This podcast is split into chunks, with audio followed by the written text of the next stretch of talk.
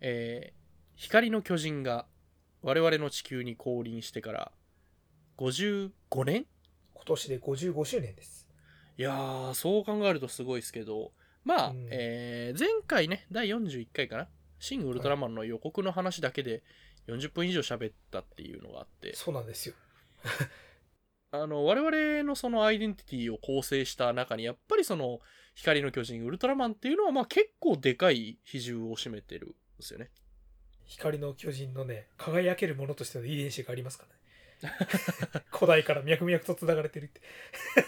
なんかやっぱりその他のヒーローはもちろんいたしそのコンテンツとしてもちろん楽しみだったんだけどやっぱりウルトラマンってなんかちょっと特別というかそのうん。あの僕たち私たちのそばにいてくれたみたいな感じの捉え方がやっぱあって。多分ね、幼稚園に通ったみたいなノリだと思うんですよ。そうそうそうそうそう。まあなんかある種恩師みたいなねそうそうそうそうそう。ところもあったりして仮面ライダーよりも早かったしうんな。なんでまあそういうね、あのー僕たちのそばにいたウルトラマンまあいわゆる推しのウルトラマン的な話をうんまあとりあえず今回、まあ、第1回とですかね。称しましていろいろできると思うので。えっ、と、略して、オシトラ作戦第1号です。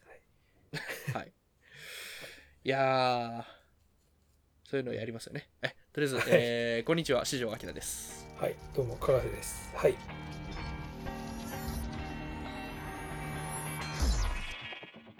Heroes, kaiju, action movies. Hopeless otaku and occasional guests talk their hearts out. This is Remocone Radio.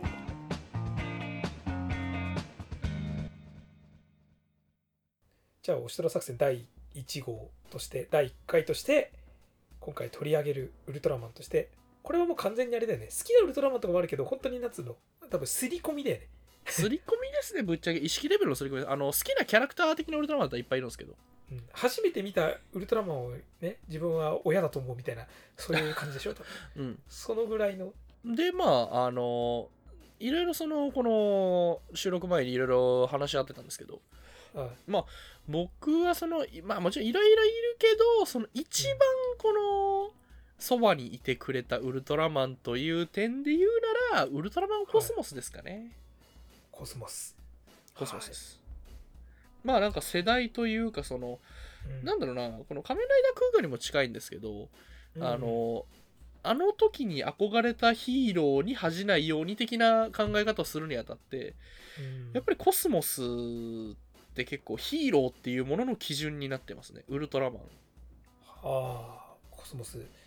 ね、多分これを聞いてる人でさ、意外とね、リモコンラジオ、わかんない、意外意外とというかあれですけど、ウルトラマン実は全然見たことないんだよねって人結構いるじゃないですか。そうですねそう。ウルトラマンコスモスはえっ、と杉浦太陽くんが、えっと主演の春の武蔵役心優しい青年はい春の武蔵役を演じていて、はい辻ちゃん旦那。はい。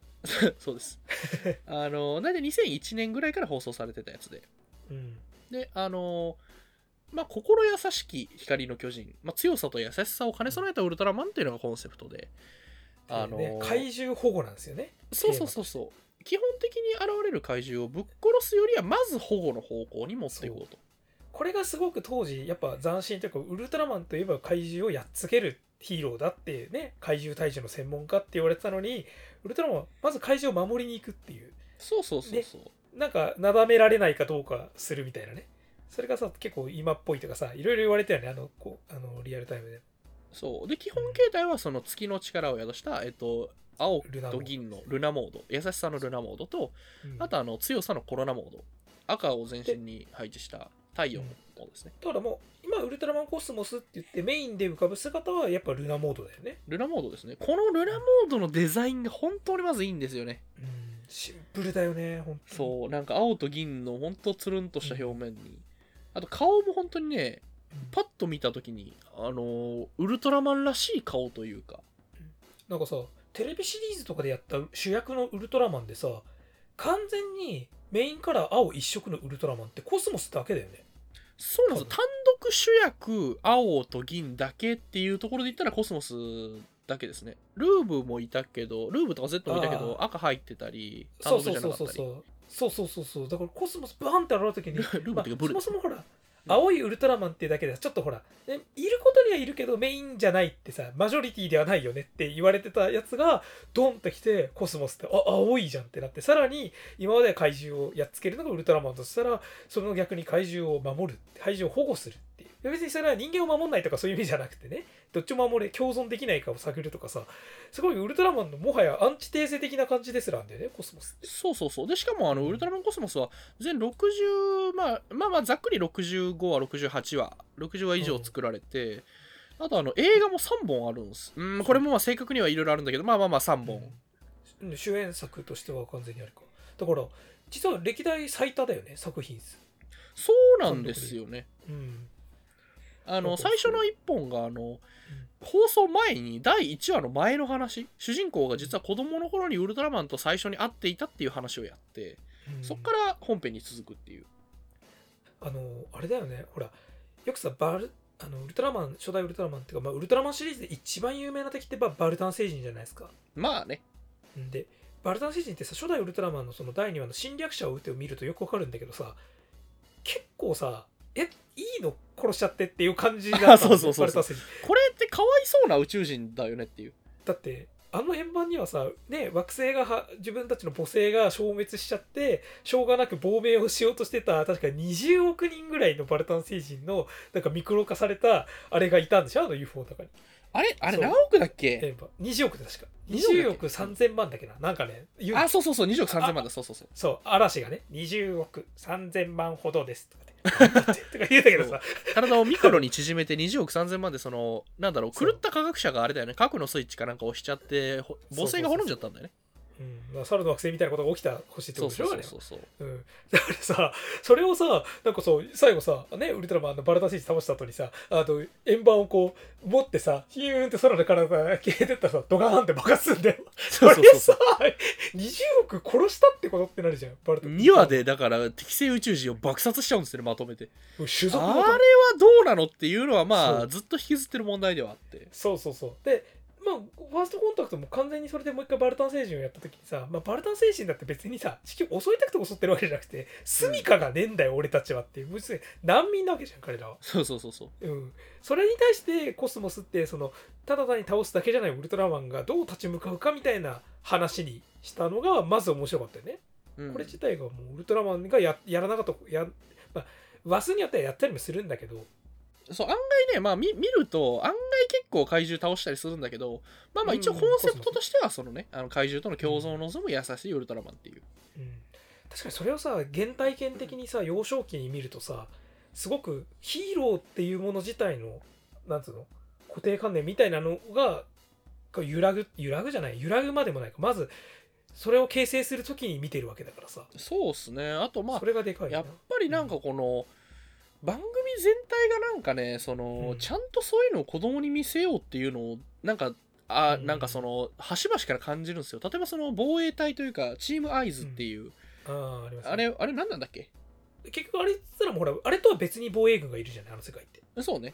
そうだから攻撃部隊じゃないんだよね。攻撃もできるんだけど。基本的にコンタクトかなんかが目的なんだそうだよね。うん。であれ SRC だっけ？その前の。あそうそうそうそう SRC そうそう。あれから発展した組織だよね。SRC 確かえっと科学調査サークルだよね。そうそうそうサイエンスなんちゃらかんじゃない。リサーチなんちゃらか。クルーか。な、あのーそうそうそう。いやサークルだと思う。あサークルか、ううん。んだからあのーそこから来てるからさそもそもそのねウルトラマンの防衛チーム怪獣をやっつけるチームでもないっていうそこからそうそうそうそう。確かに違ってたね、うん。あとねやっぱりね青がやっぱモチーフに多いんですよ。あの、ね。チームアイズの大服は水色だし、うんあのウルトラマンコスモスは当然青いしあとあの、最初のそのウルトラマンコスモスザ・ファーストコンタクトってはい。あの、結構ねなんか海のシーンが印象的だったですね。あ2でも確かに。3でも海だし。あそうだよ。だって2なんかサブタイトルブループラネットだしね。そうそうそう。1はまあ海っていうかあれか青空が多いかな。確かに。でそれもなんかやっぱウルトラマンって赤いイメージ多いじゃない？そうそうそうタイトルからしてさ。で家督隊もオレンジだったりさジェットビートルが赤かったりするけどさ。なんかそれをうまく青に反転させてきてる感あるね。確かに。青いそう。あとなんか夏のイメージ。コスモスのファーストコンタクトはそれこそ夏休み映画。しかもウルトラマンコスモス放送開始が夏なんだよね。うん。そうそうそう。7月だっけな、うん。あのなんかちょっとその少年夏休み映画というかその子供たち少年少女が森の中でウルトラマンと出会ってみたいなさ。ひと夏のジュブナイル的なねあれもほんといい映画なんだ。よ一本で面白いよね。うん。でなんかやっぱ子供としてはさウルトラマンみたいな巨人にあったらっていうだけでなんかこうなんつうのワクワクするひと夏の思い出なのにさらにそれがその後大人になってウルトラマンと一体化する主人公になるっていうのもやっぱねなかなか斬新だったよね。そうね。うん。いやーなんかやっぱそうデザインもいいしあとやっぱウルトラマンコスモスはそうね、はい歌がいい。あのオープニングのスピリットとあのエンディングウルトラマンコスモス。そうそうそう。そう君にできる何かとね。そう夢をでね最高ですね。そうそうそう。あれほんといいんだよね。うん。俺ね正直俺そこまでコスモスがっつり印象深いウルトラマンで実はないんだけど、実はあのその時に仮面ライダーアギトの方に肩入れしてた人間だから俺は。はいはいはいはい。そう。あのどっちかというと完全にアギト側に偏ってたタイプの。あれね同年の放送だったのでそうだけどねでも主題歌は本当にコスモスいいなって思いながら聞いてた。なんかやっぱりそのいわゆるプロジェクト DMM まあ、うん。ネオスとかもあったけどあの、なんだろう。そのテレビシリーズの主題歌とかをエンディングとかをがっつりやるっていうところでプロジェクト DMM がまあ、メインで関わり出したっていうのは結構コスモスが。ねでヒーローものって歌でかいねヒーローソングだからなんかその後もさ結構あのーうん。なんだろうウルトラマンのショーとか行くとやっぱり流れてるじゃん。プロジェクト DMM の。ウルトラマンらしい曲。俺あのだからあれ好き。あの「どんなに遠くても」って。あなんだっけ曲名。なんだっけえーっとぜなんだっけ？うん。いや多分聞いてるオタクがきっと あのハッシュタグをつけてやってくれるよ。い。つもあそりがとうございまれですインそうインタラクティブに行けばいいんじゃないですか。俺たちが思い出さなくてもっていう他力本が。はいあれでもちょっと少年に寄りすぎだけどまあいいや。あのー はい。あとそうあのやっぱね歌詞スピリットっていうねオープニングの歌詞がやっぱりほら、あのー時に拳を時には花を戦いの場所は心の中だって。あれがほんとねうん。ヒーローのおそう対応。OP 映像とぴったし合ってるんだよね。そうそうそうそうそうそうそうそうダイナの主題歌並みに合ってるよねフラッシュなんかね、はいあのーそうなのよ。ウルトラマンコスモスでってそのなんだろうな主人公がまあなんだ正義の味方というか勇者を目指すっていうのがね、本本当にいいコンセプトだなと思っていて。うん、確かに勇者ってワードを使ってたね。戦士じゃなくて。で優しさとさ強さをさ、合わせ持ったあの力がさ勇気の戦士エクリプスモードになるじゃん。なんかそのコンセプトもいいよね、うん。確かにね。優しさ強さとって次何かって言ったら勇気ってのが面白いね。そうさらにさそれがさね劇場版とかフューチャーモードになるからさ未来とか希望になるわけじゃん。かっそう。そうこいいよね。そのおおなんかいいこれさあの習字とかでさ並んでたらかっこいい字とか並びあるじゃん。あんな感じで優しさ強さ勇気希望ってさ あの小学校で教室の後ろに貼ったりやつ。そうなのよね、でなんかそのまあその後っていうかさまあいきなりもうその後の話になっちゃうけど、なんか例えばウルトラマンサーガだったりさなんかそういうサーガ大名作ですよあのサーガーだけでも見てほしいやつあれ希望 我々に希望を与えてくれる選手としてやっぱりウルトラマンコスモスずっといて、まあうん。あの杉浦太陽君がその後ずっとうん。なんかずっと武蔵っぽいじゃんあの人。なんかあの人いつまで少年のイメージ引き継ぐんだっていうね。だってあの人3時か4時の父でしょもう。あれ 結ね構いいお父さんだよね、うん。あの感じは本当いいっすよ。まあだから本人もなんかそのキャラでキープし続けてくれてるんだろうけど、えらいね髪型を極端に変えたりもしないしね。そうそうそうそうそう。いまだにさ「コスモス!」って言っても合うよ多分。合う合う 全然合いうけると思う、そうなのよね。うん。なんかね。あんなにやっぱその共存しようまあコンセプトとしてあんなに怪獣と共存しようとしたウルトラマンも、まあやっぱりりその後もさ当然なんだろう、うん。あのうーんまあ良くも悪くも結構やっぱ影響は残るじゃん。コスモスはもっと共存しようとしてたっていう面もあるんだけどなんかとはいえ一つのなんか目標にはなったよね。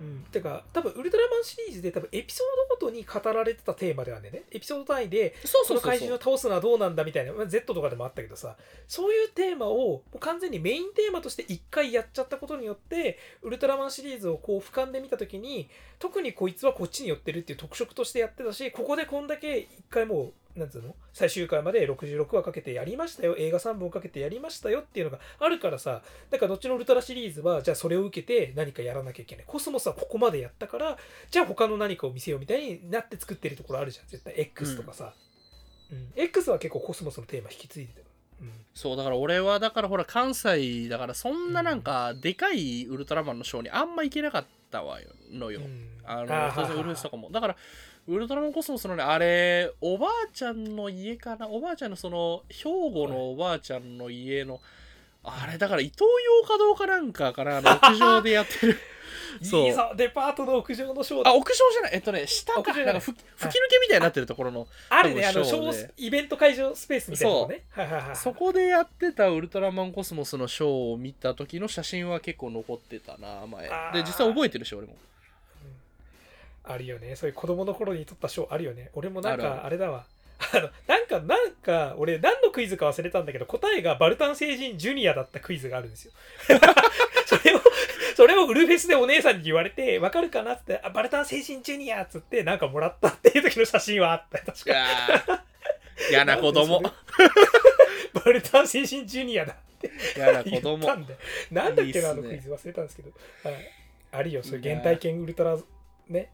自分の親のようなあのウルトラマン。そうなのよ。まあだから俺はそうっすね。コスモスがやっぱりその、うんずっとその俺の中でその人知を超えていてあの、どうしてもの時に現れてくれる存在と、あとまあこの人に恥じないようになんないとなっていうヒーローは、ウルトラマンコスモスはでかいっすね。いまだにこう神秘的なイメージあるしそれこそほらギャラクシーファイトとかでもさあのコスモスとねジャスティスが一緒に出てさ、でレジェンド一緒に出たりしたけどね合体するなんかウルトラマンコスモスやっぱ顔がねいいのよ。ちょっと耳がでかいんだよね。あのちょっと大仏っぽいイメージなのかなこれ。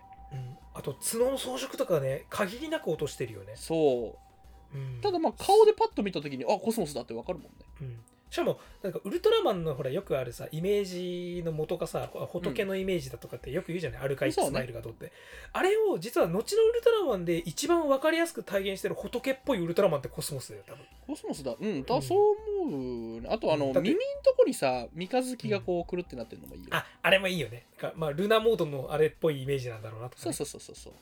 しかもほらあのコスモスってさあの時は結構やっぱあのフォームチェンジ最多だったりしたじゃない、そうねなんだかんだ数多いしね、だからほら最終話でミラクルなモードになってさそしたら劇場版でスペースコロナモードが出たりとかさ、うん。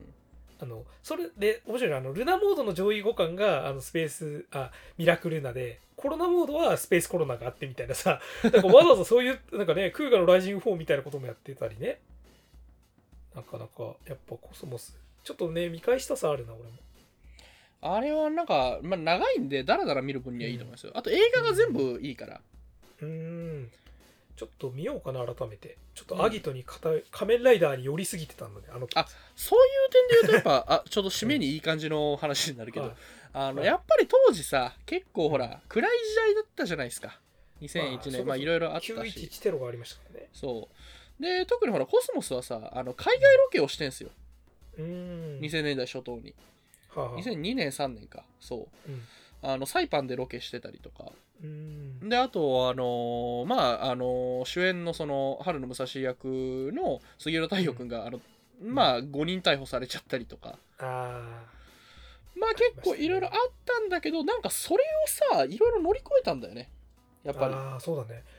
でいまだに扱いはいいしね。客演とかも多いからね。そうなのよ。なんかお蔵入りとかにもならずなんか当時多分スタッフとかがめちゃくちゃ頑張ったであろうなんだけども、でなんかやっぱ俺たち子供たちにちゃんとその届けきってくれたっていうのも、まあ文脈としてすごく良くて。うん。あとなんか制作年代的に見るとさ例えば TDG ってセットじゃないですか、ティガダイナガイアで。そうね。こう。で CBC3 部作と呼ばれてる、まあ、ウルトラマンネクサスマックスメビウスも同じ枠で3本あるじゃないですか。あうん。同じ枠じゃないんだけど、あのでもさコスモスだけちょっと独立してるんだよね。で話数多くて映画を、そうね。あだってくくるとしたらさカタカナ4文字とか。そんなくくり方ばっなわけじゃん。それはそうなんだけどうん。なんかでもあれがそうねそうちょっとコスモスやっぱいまだに特別感あるのそこもあるなと思って。実は周りに他のあいるっちゃいるんだけどあの結構独立した作品としてあるんだよねイメージとして。バースも独立してそうなのよね。だからもううんコスモス、案外まあ特殊なウルトラマンではあるけどウルトラマンっていう人類と別なんだけど共に会ってくれた超人っていううん。コンセプトで見るならコスモスってなんならうん。パッと一本見るのにいいかもしれないですね。確かに。今あれあねあのーむしろ前提知識みたいなのがいらないよねコス全モス。くいらないですからねコスモスは。うん。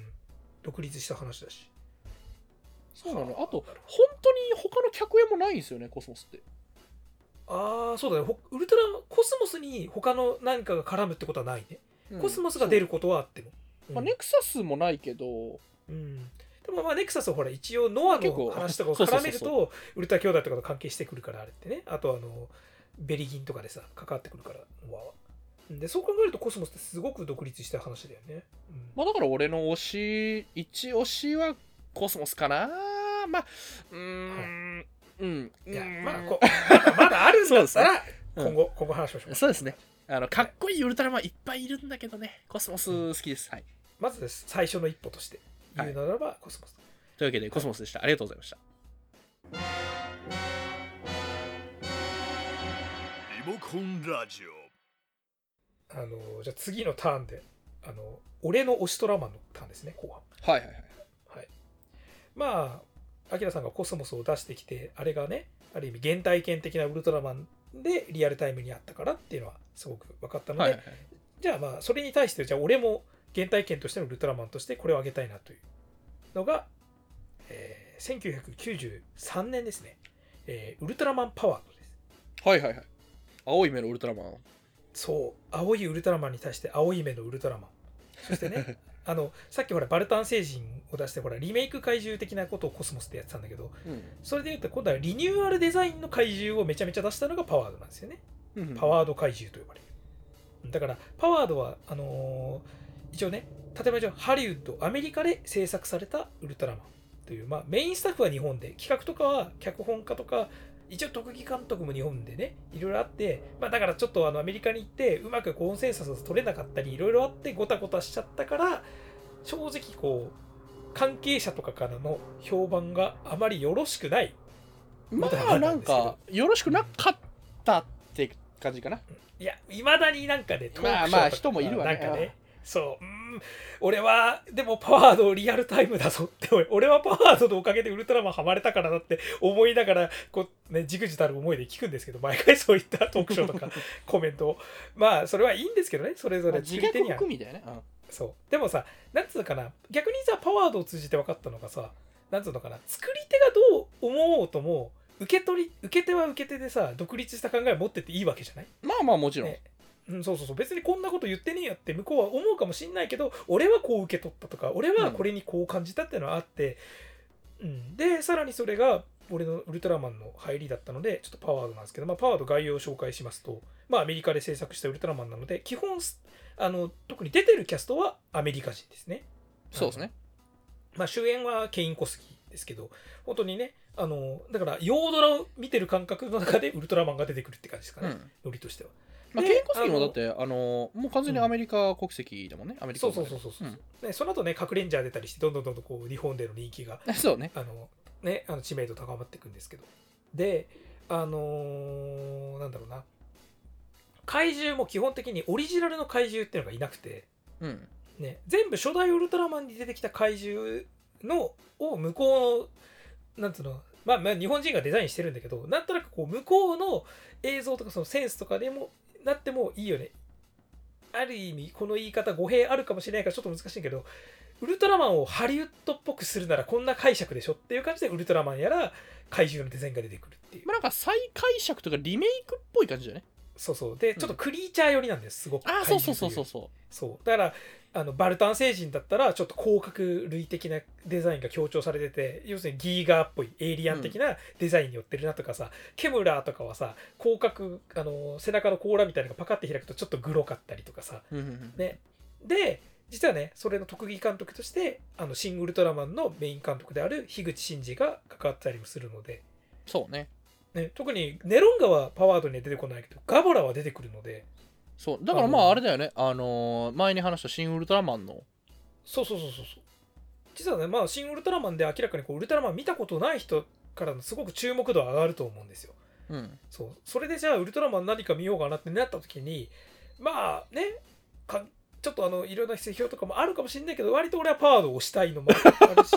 まあまあまリアああのそうね。ハリウッド再解釈ウルトラマンだから確かに一から見せるようだもんね本来そうそうそう。別にあれも前予備知識一切いらないししかもほら、うん。あの13話しかないあのビシリーズなのでそうね。比較サクッと見られる話数も少なくて見やすいしなおかつほら初代ウルトラマンと結局同じ怪獣を扱ってるからこそ、ね、初代マンのリメイクとしては新ウルトラマンとはある意味心あの方向性は一緒でうん。あのそれまでのきあの切り口が違うぐらいなのでで同じ人もちょっと関わったりするからすごく見やすいだろうしででであれなんですよ。例えばさウルトラマンパワードにおいて制約としてよく言われるのがアメリカってほら暴力とかをさ子供に見せるのにはほらレーティングとか PG とか厳しいじゃないですか、まあ今は多分マシなのかもしれないけど当時はやっぱり厳しかった時代ですね、そう。パワーレンジャーとかもねよく言うよねそれで。そうね。向こう日本で持ってく時にこの技はできないとかさあるとうんうんかさ、なんだっけ地面に倒れた敵は攻撃あの追加攻撃ができないんだよね。確か大うん、なんか変なルールがあるんだよねそうそうそうそうそう。でちょっとパワードもその制約みたいなのすごく感じるのがあって特にまあ第1話ですね、あのパワードバルタン星人ってやつとあのウルトラマンパワードが戦うんだけどその時にあの普通さウルトラマンってさパンチとキックとあとはね投げ技とかでチョップとかいろいろねあのやるわけですけどあのパワードに関してはあのパワードバルタン星人を手のひらで押すんですよ。でもねあれが何この動き何してるとこの人たちって思うんだけどあれがあのね制約とか云々を無視して考えると子供の目にはあんなに身長55メートルの銀色の巨人が現れて変なハサミ持ったよくわかんない巨大エイリアンと戦う時に人間には全くわからない不可思議な行動をとっているんだって俺は解釈しながら見てうわやっぱ宇宙人にはやることがちげえなって思いながら見てたんですよ。あれあれだよねあのジェダイマスター同士のさ戦いだったらあの達人同士だからあのゆっくりに見えるっていう、そうそうそうそう。と同じ文同脈で士の戦いってのは、そう、素人にはわからないんですよ。うんそういう、しかもね、パワードさ、第1話でもさ、あの、例えば、パワードって飛行スピードがマッハ27なんだけど、うんあの、あれ結構ウルトラマントップスピトップクラスの速さなんだけど、あの、ビル街を飛ぶんですよ。やめりゃいいじゃないですか、そんなこと。まあ衝撃が発生するんだから。と思ってたら、本当にビルの窓ガラスがバリバリバリンと割れるシーンとかあったりして、特撮かっこいいんですよ、そこ。なんで都市部でマッハを超えて飛ぶんだよもう大迷惑ですね。はい。で、さらにさ、エピソードごとで言うと、例えば、うんよく語り草になってるのが、パワードダダ。はいはいはいはいうん三面怪人ダダのちょっとリメイク作品なんですけど、まあ、あの初代ウルトラマンではダダってあの侵略宇宙人としてきてあの人間標本っつってねあの人間をミクロカキっていう武器でちっちゃくして人間を捕まえていく宇宙人でちょっとホラー仕立てなんですけどそうね。うん、それをパワードでは結構大胆にアレンジしててあの人間を人間のボディを得るために人間を捕まえていくコンピューターウイルスが実体化したっていう考え方で出してて、あれがさ当時まだインターネットとかもそこまで進んでなかった。ね。中において結構まあグリッドマン円谷的にはグリッドマンにとほぼ同時期ぐらいに企画始まってるからちょっとさそ,、ね。の辺のそうコンピューターネタを入れようっていうのが同じ発案としてあったのかもしれないんだけど、でそれがまたパワードではそのググリッドマンコンピューターワールドで戦う話だったけど逆にこっちの世界に現実化してくるみたいな。でさらにそこにさあのコンピューターの生命体はシリコンを使ってるとかさでさらに年間のネットワークをくあの介してとかその辺があのねここまで聞くと関連性を見出す人もいると思うんだけど知らなくてもね。あの、後のガメラ2平成ガメラシリーズのそうガメラ2のレギオンの設定にすごく似てるんだけどそれはまああの脚本家がね同じ伊藤和則だっていうところで、実はパワードで発案したネタを発展させたのがレギオンの設定だったりしてそうそうそうでその辺もやっぱ面白かったりね。あれだよねあのシリコンのなんか砂？みたいなやつ？砂が残るんですよ。そうそう人間は指紋とかあの髪の毛とかを残すけど彼らにとってはシリコンを残すんだっていうねでも最終的にあの人間を構成している炭素とかに基づく物質が欲しがって人間のをこうどんどん捕まえてきて。そう。でさパワードだとさなんでさ語り草になってるかっていうと、まあ、この設定の巧みさもあるんだけどあのと特に我々ぐらいの世代がパワードを見た時に パワード界オチが超怖いっていうさ。あーダダ界めっちゃ怖いよね。そう。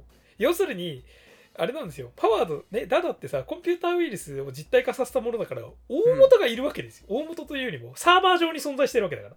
そうね。要するにウルトラマンパワードがなんとかそれでサーバーごと破壊したと思ってたんですよ、ね、メガスペシウム光線をすあの、ね最後あの発電所とかに攻撃してさそれもどうなんだと思うんだけど あのそれでドーンと倒したと思ったら別のところに自分のコピーを作ってたっぽいんだよパワーダダは。でそれが最後壊れたコンピューターかなんかに画面がダダの画面がグーグーっつって 映って終わるってところでエン ドロールに入っちゃうってさえー解決してないってことかいっつって終わるっていう。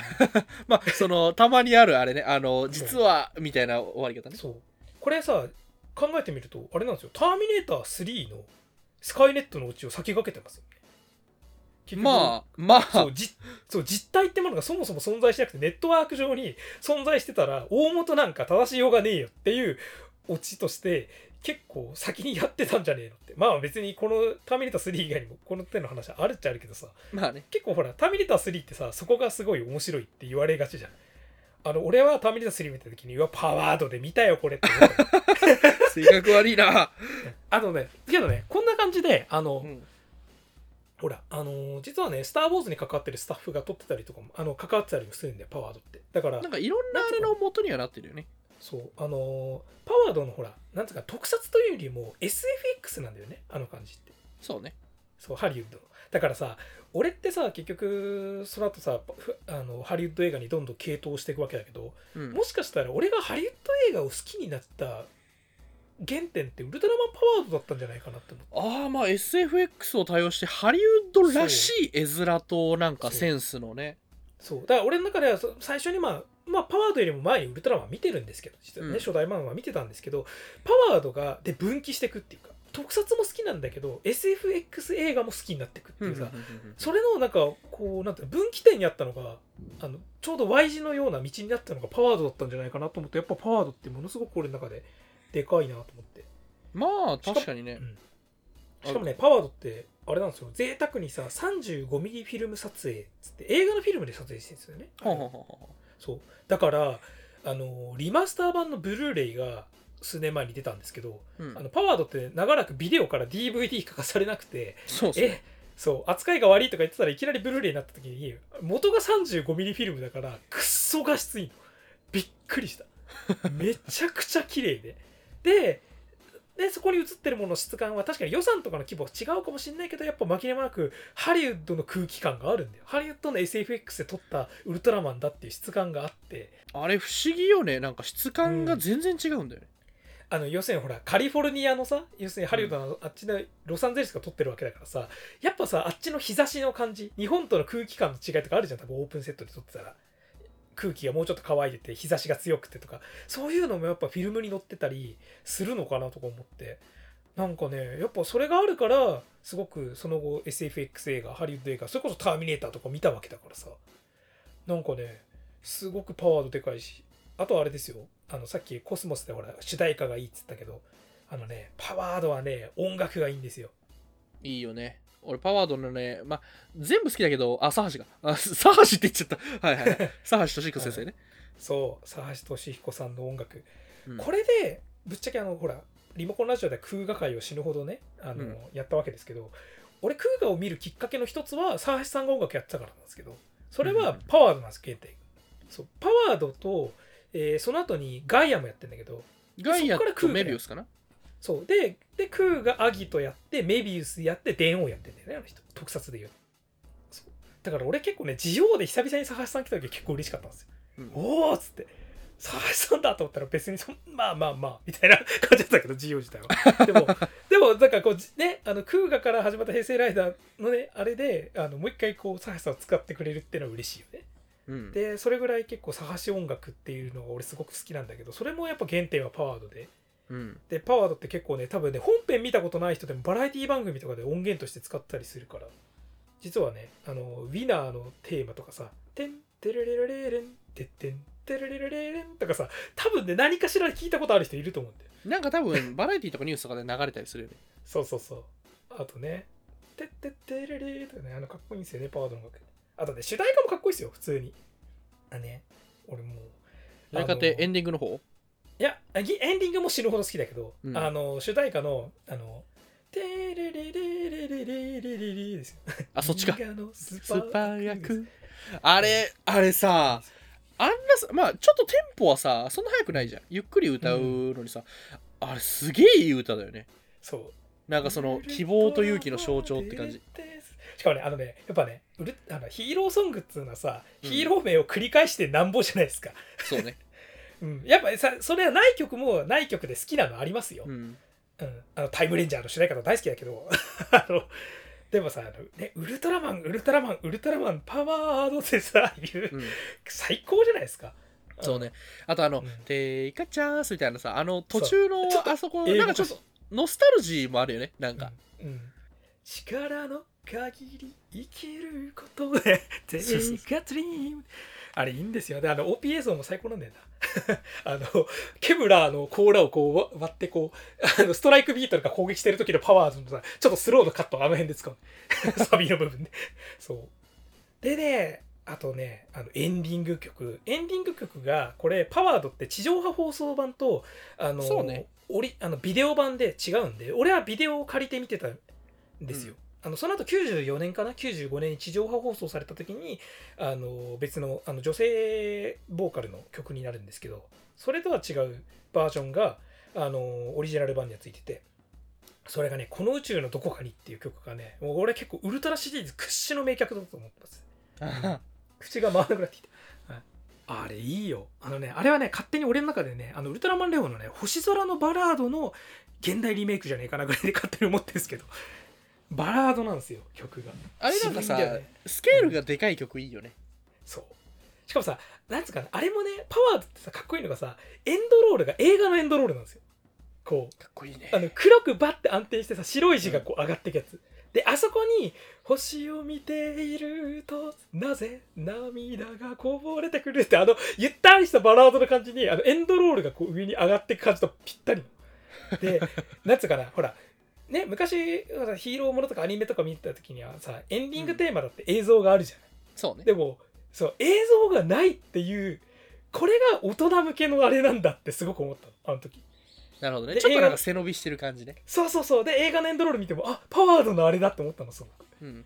でやっぱね実はハリウッド映画の入りの原体験としてのパワードはすごく大きかったなまあね他にも怪獣のデザインがさいちいちクリーチャーっぽくて最高だぞとかももういろいろあげればキリはないんですけど。うん。ちょっとねぜひ13話しかないし。ちょっとね見るのがハードル高いんだけどね配信とかがないので。そうまあブルーレイぐらいかな。うん。うん。ちょっとねブルーレイねちょっとねあのまあそんなにおお値段めっちゃ安いってわけでもないんだけどどうにかしてちょっとね、うん、パワード再評価来てほしい、いきなりブルーレイを買えってのもね。そうそうそうそうそうでもねほらグレーとか最近ウルトラマングレーとか YouTube で配信されたじゃないですか。ああそうね。そうそうそう。だからもしパワード来るんじゃねえかなって。特にね樋口さんもかかってるわけだし。うん。あのシン・ウルトラマン合わせでパワードの配信が来たら俺はまたこれをねリンクでいろいろツイートして パワードいいぞっつって。パワード聞こそうなのよね。みんな見に来いっつって。あのー皆さんあのこの YouTube まあ仮面ライダークーガとかもさ今配信してるじゃん、うんそれであの、うん我々クーガ会やったあれがまた伸びたりしてくれたら嬉しいんですけどね。うん。そうそうそうそうそうそう。うん。パワードはここで紹介しといたぞって。はい。てな感じですかね。俺の推しトラマン第1号は。いやーまあ結構やっぱり語れますね、そりゃそうだけど、ううん。ん、ちょうどいいバンランスで語れたんじゃないですかね。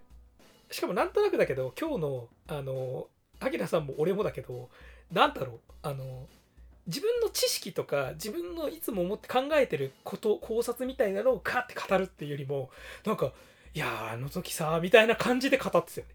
多分、なんかあの結うん。構さその割とこれオタク要素の強いチャンネルやってるとその知識量を結構褒められたりするんだけど、ぶっちゃけ知識量はそんなになんか誇る、まあ見てきた経験はあれど誇るそんな誇るもんでもないというか、てっていうか忘れてるからね我々。そう実際忘れてるしあともう調べりゃ出てくるのもそう多いし。調べりゃ出てくるからね。今やあんまり知識のあれもないしさ。あれなんだよね。やっぱりその新しいコンテンツとかその予告とか、例えばなんかその触れたり振り返ったりなんか考えたりするときに考えるその感性とかうんなんかあのーなんだろうな。その感じ方考えることは、うん。その今までの経験とか蓄積によってその作られた道筋だったりするから、うん。そっちの方を、褒めてほしいって言うとバカっぽくなるけど、まあほほこそっちの方を誇っていきたいですね。オタク的な感性というか、で多分アキラさんにとってのコスモスと俺にとってのパワーだ多分それの結構源泉にすごい近い部分にあるじゃん。そうですね。プリミティブな部分に。あの軸ですね、そうこれがあったからこそ後の自分たちの軸ができてったみたいなさうん。ところがあるからもうウルトラマンであることを超えてなんかこうすごく多分大事な日本だったから原点語りみたいな。オタクっていうのを名乗るのにあたってそのなんだろう知識とかじゃなくてそういうなんかかん誇るべきものとしてはやっぱそっちですね、うん。俺と的には。そうですね。うん。やっぱまあプライドっていうとなんかねちょっとあれになるけど、うんまあねそこ逆に言うとそこを出せるように話してるつもりではあるよね。そうっすね。うん。うん、なんか知識ひけらかしこれこれこう考えたぞとか言うよりも。なんかまあまあまあ まあこう感じたりしたしみんなもそう感じでそう感じでいろいろねみんなそれぞれに生きてきた人生とか見てきた作品とかいろいろあるから、まあ、好きに感じてそれをねペチャペチャ喋ったり考えたりするのが楽しいんじゃねっていう まあだからあれですねなんかそれこそ知識的な部分の知識蓄積はやっぱあるからそこはまあお互いにね、あの解説というか補強していく感じでうん。やっていければいいんじゃないかなと思い、なんかはい。だらっとしたし締めになったけど、はい、まあこれはほら第1号だからさ。そうですね。今後またやります。はい。ままた単性でやりたいね、そうですね。うん。じゃあまあ、えーそんな感じで、まあ、あの、えーあれですね、ハッシュタグ、リモコンラジオ、カタカナ7文字リモコンラジオで、君の推しのウルトラマンだったり、あるいはまあ、その、軸になってるヒーローとか、まあなんかその、作品とかねこれがやっぱり、うん、自分の中のあれになってますっていうのを教えてくれ。見て見てるぞ。めっちゃ見てるぞ。うん暇があったら見てるぞ。うんはいエゴサかけてるからエゴサって言わないけどはい、まあ、これはギリエゴサの範疇。まあいいや。うんでは、えーありがとうございました。はい、お疲れ様ですありがとうございました今回のリモコンラジオいかがだったでしょうか？チャンネル登録高評価よろしくお願いします。それでは次回もお楽しみください。さよならさよならさよなら。